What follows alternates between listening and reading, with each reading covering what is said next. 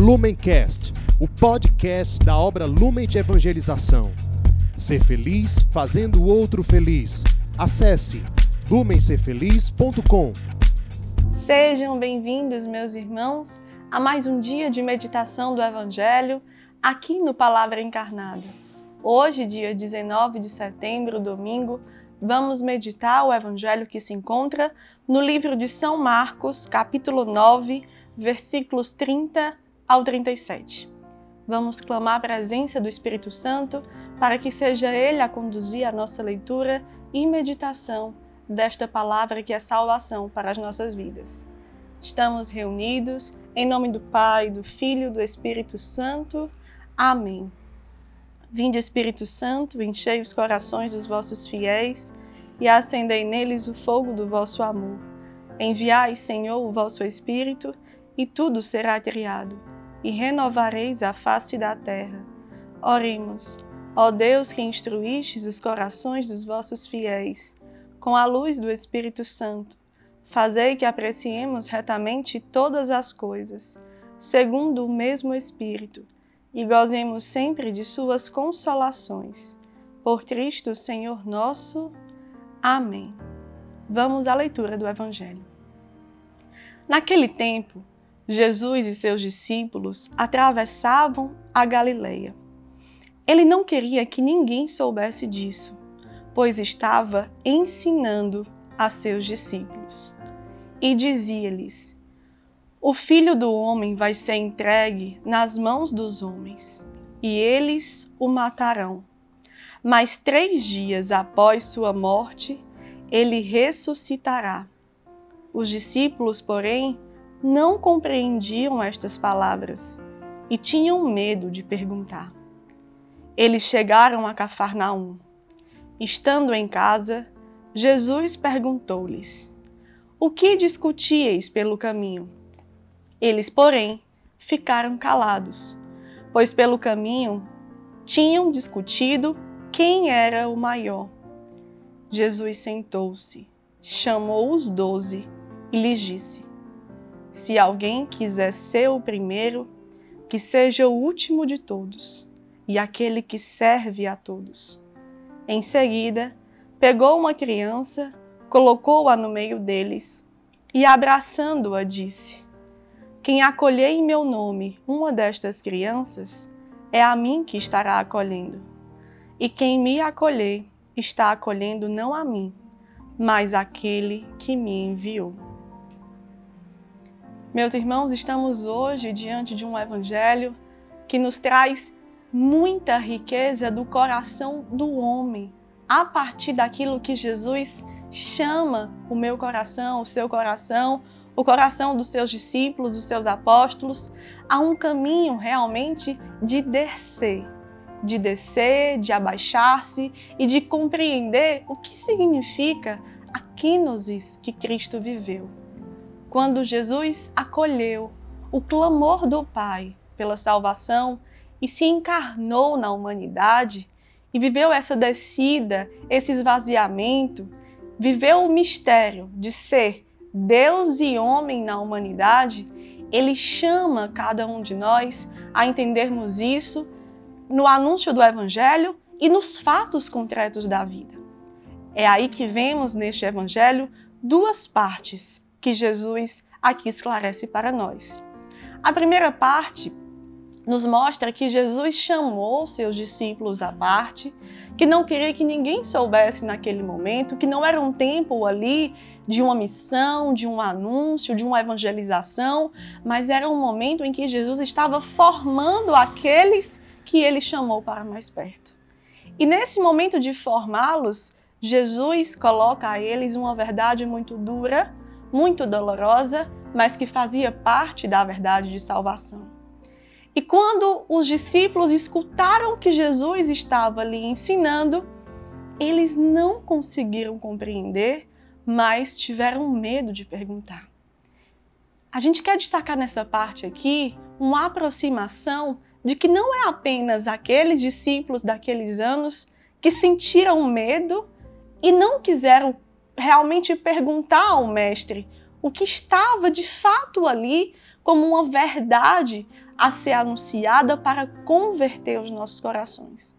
Quantas e quantas vezes passamos por fatos em nossas vidas que, entendendo o mistério da fé, o mistério da salvação, nós não compreendemos, nós temos medos de perguntar e aquilo vai tomando conta da nossa vida.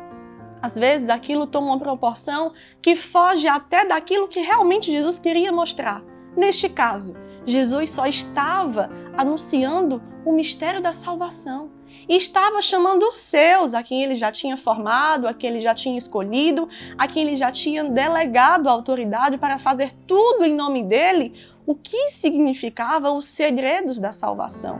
Era só isso que Jesus queria fazer. Mas os discípulos, presos neles, não abriram ao Mestre o que realmente estava em seus corações de dúvidas, de medos, de questionamentos. E esse evangelho, se ele quis nos trazer isso, é porque ele quer, aqui nesse momento, que nós coloquemos a luz de Deus nos momentos de oração pessoal, na nossa vida de intimidade com o Senhor, o que muitas vezes surge como esses pesos, para que, diferentemente do que aconteceu aqui, nós saibamos colocar para o Mestre que tudo pode ordenar, revelar e conduzir como nós podemos passar desses momentos difíceis. No caso, como nós sabemos tudo o que aconteceu no processo da morte, da paixão e da ressurreição de Jesus, às vezes até dificulta nós meditarmos de uma forma profunda o que isso que quer dizer. Mas se nos encarnarmos nos sentimentos daqueles homens, nós conseguimos realmente perceber que não foi fácil, que não é fácil e hoje também temos momentos nas nossas vidas em que as coisas não são totalmente reveladas. E são nesses momentos que Jesus nos convida a um abandono, a uma confiança e colocar o nosso coração sem reservas na presença dele. Por exemplo, você, nosso irmão das casas de acolhimento. Você deixou tanta coisa já para trás.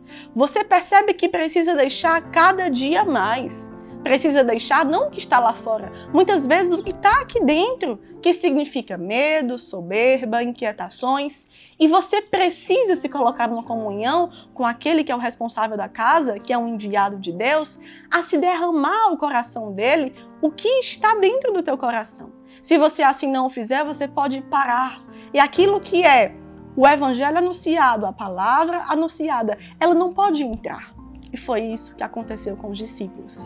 Quando nós vemos na segunda parte do Evangelho, Jesus, quando chegou em Cafarnaum, Jesus sabia o que estava acontecendo pelo caminho, mas Jesus esperou o momento certo e perguntou: O que vocês discutiam pelo caminho? E mais uma vez, os sentimentos dos discípulos aqui são revelados neste Evangelho. Os discípulos ficaram em silêncio, porque estavam discutindo quem era o maior.